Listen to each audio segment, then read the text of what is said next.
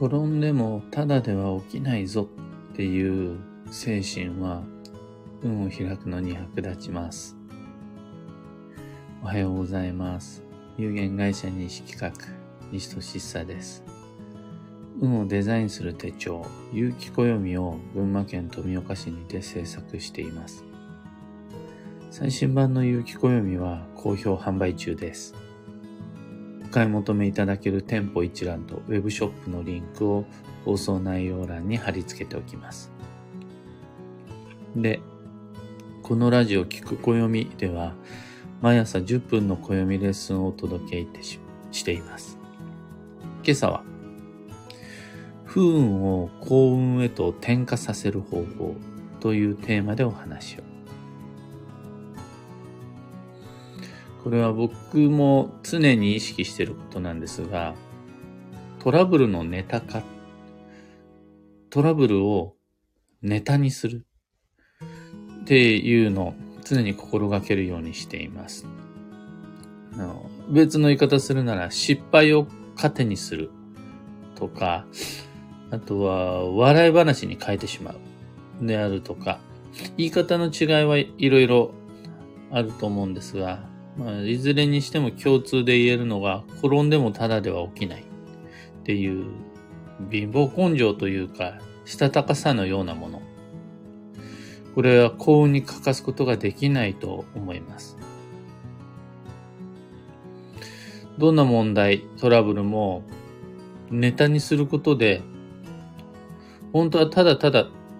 面倒なトラブルだったはずのことが、コンテンツとか付加価値であるとか、きっかけになり得ます。ネタにするという行為、ネタ化は、運を幸運へ変える必殺技になる時さえあります。の苦労は買ってでもしろ、みたいな話とはまたちょっと違います。あれ、西企画においてはなしです。苦労はなるべく避けた方がいいからです。でも、こちらから求めに行ったわけでもないのに、向こうからやってきてしまう苦労って、誰にも年に数回、もしくは月に数回はあるでしょう。それはネタにした方がいいです。それ、糧にしちゃったり、きっかけにしていかないと、もったいないし辛いです。まあ、例えば、お金にならない仕事っていうのがやってきたとして、向こうから。頼んでもいないのに。これをやって損の骨折り損、くたびれ儲けを受け取って、ただただ黙々と落ち込みながらやり続けるのか、キャンセルポリシーを見直すきっかけにするとか。あとはもう体験談としてみんなに話をしてプロモーションの一環に組み込んでしまうとか。そんな風にリサイクルできるかどうかで未来に大きな運の差がつきます。今回は、しゃあない。損をするんで OK。でも、転んでもただでは起きないぞ。これをコンテンツに変えて、次のお客様に対してより良い風に変えたり、会社の従業員がもっと働きやすくするように制度仕組みを変えたり、そんな風にネタ化していくことで元は取れます。仕事の例がもしも分かりにくい場合には、他でも全然いいんですけど、例えば人前で恥をかいたとかっていうのは、一番共感を集めやすいネタです。こんなことがあってさ、こんなことやっちゃったんだ。これから気をつけようと思うっていうのは他人にとってより良い教材になるので、お説教するよりは、何それマジで大丈夫だった？っていうところをきっかけに縁をつないでいくことも可能になったりします。恥をかいたのは恥ずかしいことですが、転んでもただでは起きず、それを共感を集めるネタにしていくっていう例えです。大体の失敗は、そこからの軌道修正の様々なドラマっていうのが、今後のためのマニュアルノウハウになっていって、これは子供たちであるとか、従業員とか顧客に対するまんまコンテンツになっていきます。そんな風にして、あらゆるトラブル、問題、苦労は、不謹慎じゃない限りは、例えばね、人の死を嘲笑うとか、そういうものじゃない限りは、ネタに変えていくことで、大体運が良くなります。ところで、失敗で落ち込んでいる、まさに今その瞬間に、どこかの誰かから、失敗は成功のもとだよ。みたいなことを軽く言われると、うるせえなバカがとしかこう感じられなくて、素直に聞き入れられないものじゃないですか僕は大体そうで、自分に複数の問題が押し寄せてきて、うまくいかないことっていうのにイライラムカムカしてる時に、頑張んなよ。それはそれでチャンスだよ。自分を成長させるための良いきっかけだから。とかって言われると、イラッとします。これは自分の問題であって、あなたたは当事者ではないし、外から外野から軽く明るい前向きなことをもっともらしく言うだけだったら誰にだってできんだよとかっていうふうに思っちゃう。無神経だなって思うし、その他人事な無責任感覚で言われても、うーんって、もうほんと素直に受け入れられないっていうことはあって当然だと思うんですね。で、そんな時にですよ。自分が相手に対して、悩み迷う相手に対して何かしらの声をかけたいって思うんであるならば、頑張んなよっていうよりは、自分の過去のネタを提供するっていうのを良い切り口だと思うんですよね。例えばそこで、今チャンスだよ、頑張んなよって言われるよりは、ああ、わかるわ、同じことあった自分もって、人から相手の過去の失敗例とか、悩みを言ってもらう。そしてそれをネタ化してコンテンツに変えたアイデアっていうのを教えてもらうっていうのは少し仕組みを持つ気になります。うん、例えば僕の場合なんですが、今、暦を読む、もしくは暦を作るという仕事をしていて、そこでの暦の使い方であるとか、運勢と呼ばれるもののストーリーを人にご紹介する機会が多いんですが、すっごく役に立ってるのが、若かりし頃の黒歴史、黒歴史とか、あとは落ち込んだ時の自分の心理。これ、すごい、あの、嫌なんですけど、忘れたい事実なんですが、ネタ化することによって、あの時の過去に戻って、殴って小一時間説教したい若い自分っていうのがちゃんと、の元取れてるような気がします。自分の社交性の欠如、あの、コミュニケーション能力に欠ける自分っていう、これもネタ化によって、じゃあどんな風にコミュニケーションを取るのが良いのかっていうところで、有効活用させていただいております。何でもうまくいくことが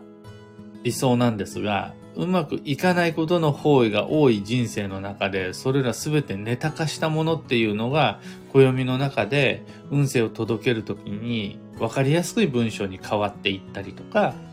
人に声をかけるときのきっかけ、とっかかりになっていったりします。うんさらには、これも僕の場合なんですけど、結構おすすめのネタ化に関して。実際にトラブルがあってから、それをどういうふうに運用していこうっていうふうに、ネタに変えるのではなくて、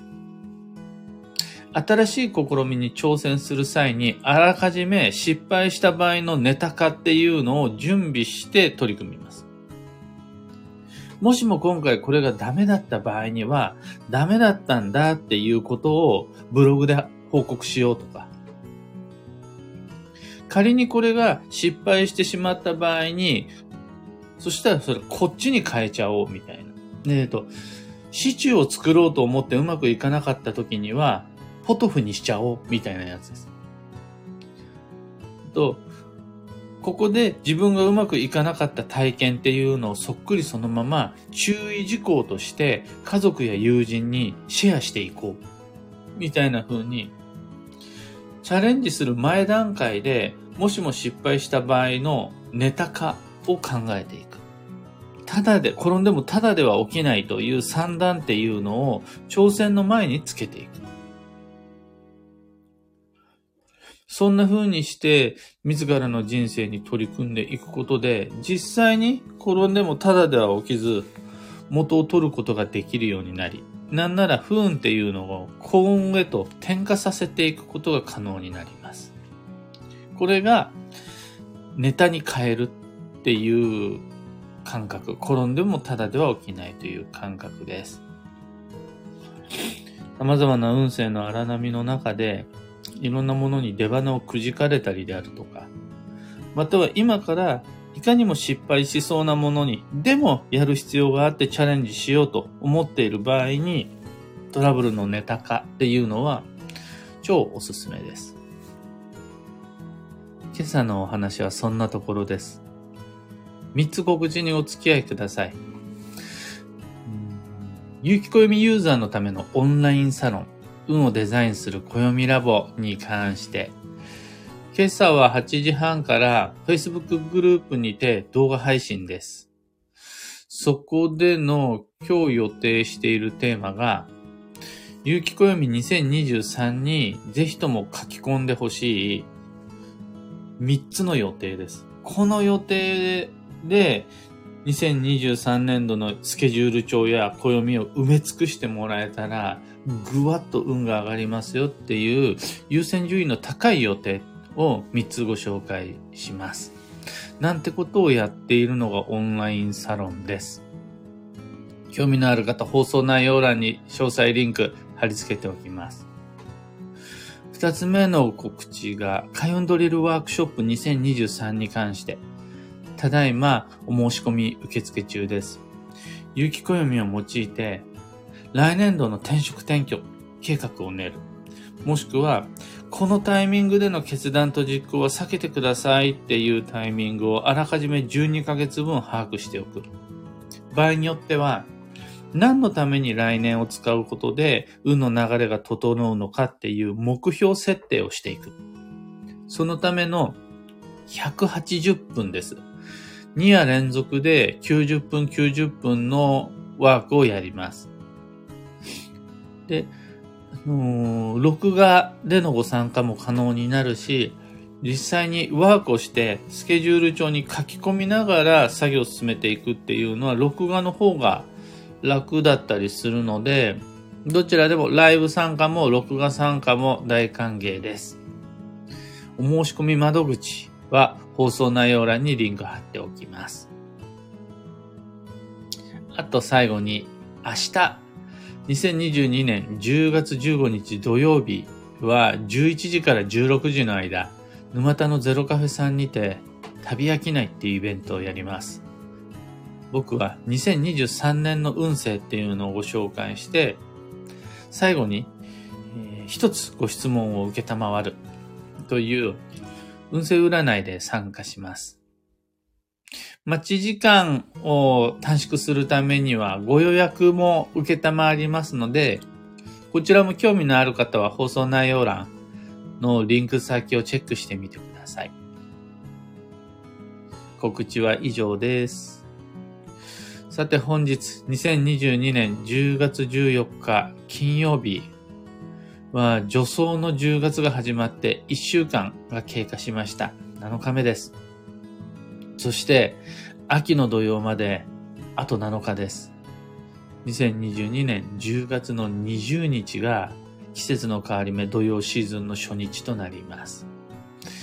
ここら辺、今、ここのタイミングっていうのが結構難しくて、一つ目が、再始動しようと思う人に横槍が入る運勢が漂っています。さらにそこに、フライング土曜とか、土曜前デトックスっていうのも絡んできます。いろいろなことでバタバタしてしまうっていうのが、今今日この頃の流れです。でも、それを乗り越えてこそ、止まっていた運がリスタートする。再始動っていうのの軌道に乗れる。ので、諦めないで、もうぶん投げないで、投げ出さないで基地です。幸運のレシピは、パイナップル。これはパイナップルに限らず、黄色い果実や木の実を基地とします。今、旬を絡めていくならば、パイナップル以外でおすすめの黄色いやつは、栗ですね。栗をそのまま食べるだけじゃなくって、モンブランとか、あのケーキとかに変えてももちろん OK です。今日のキーワードは、開拓。新たな道を切り開く。っていうのがマンスリーカレンダーのデイリーキーワードに書いてある。と思思うんですが、その意味は、発見のための工夫が必要な日です。例えばいつもと同じ道を通るにしても、何か新しい新店舗はないかなとか、気づかなかった横道はないかなとか、いつも通りのことをするにしても意識を変えることで発見は増やせます。また、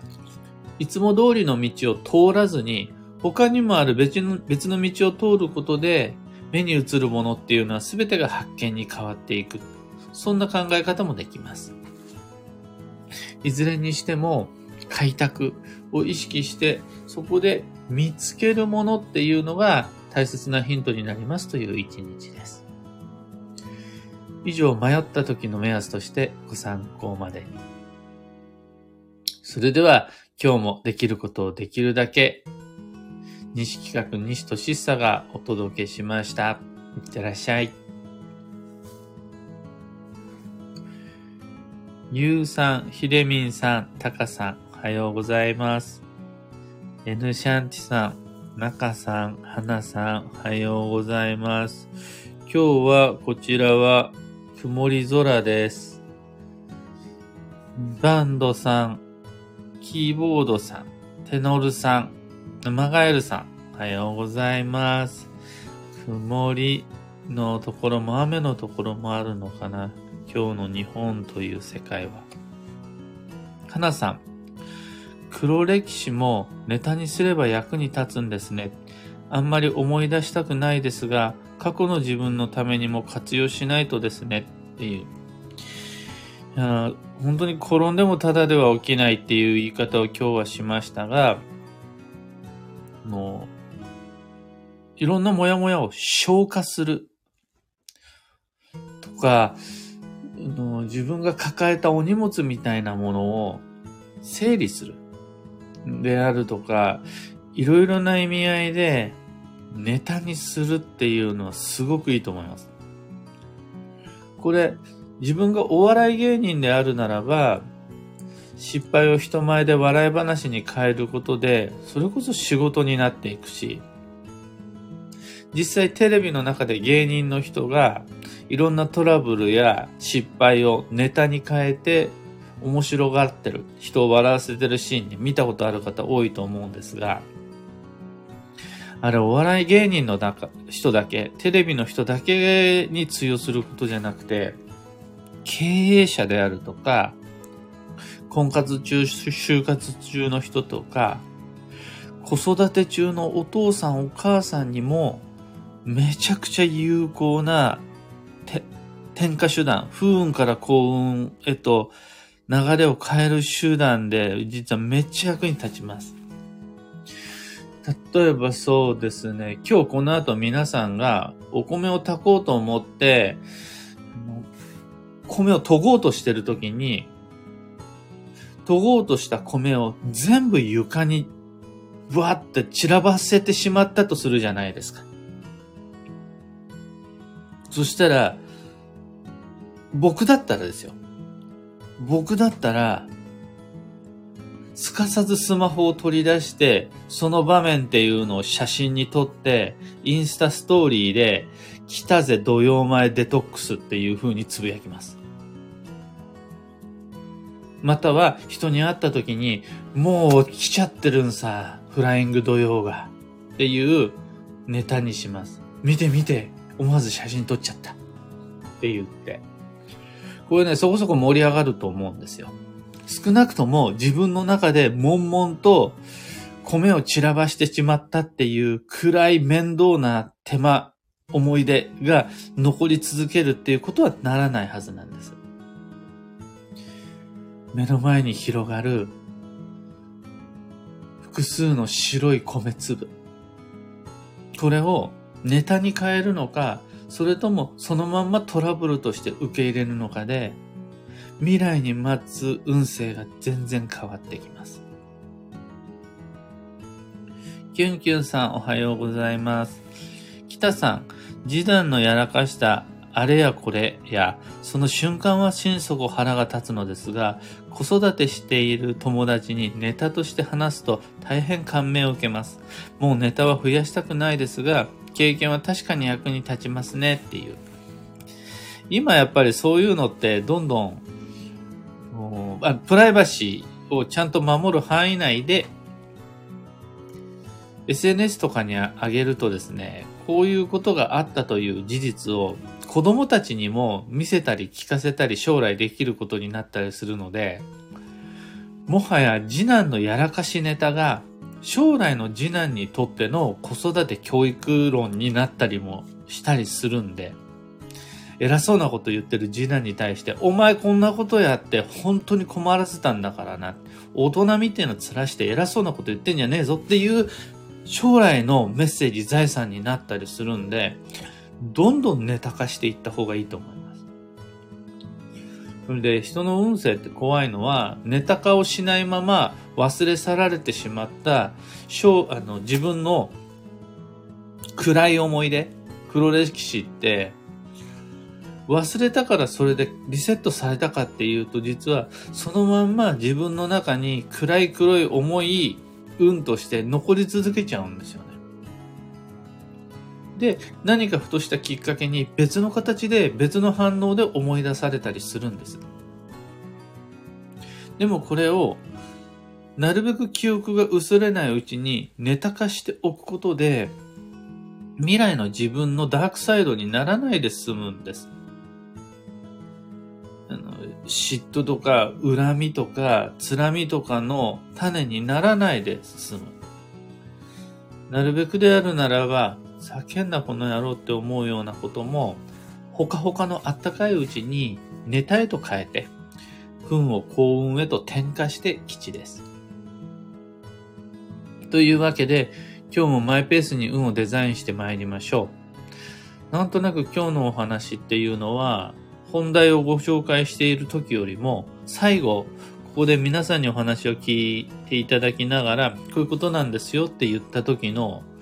簡潔な話の方が分かりやすかったかな、みたいな風に思いました。おかげさまです。コメントしていただけることで、僕も、僕の話を改めてまとめることができます。いつもコメントありがとうございます。すっごい嬉しいです。では、僕も行ってまいります。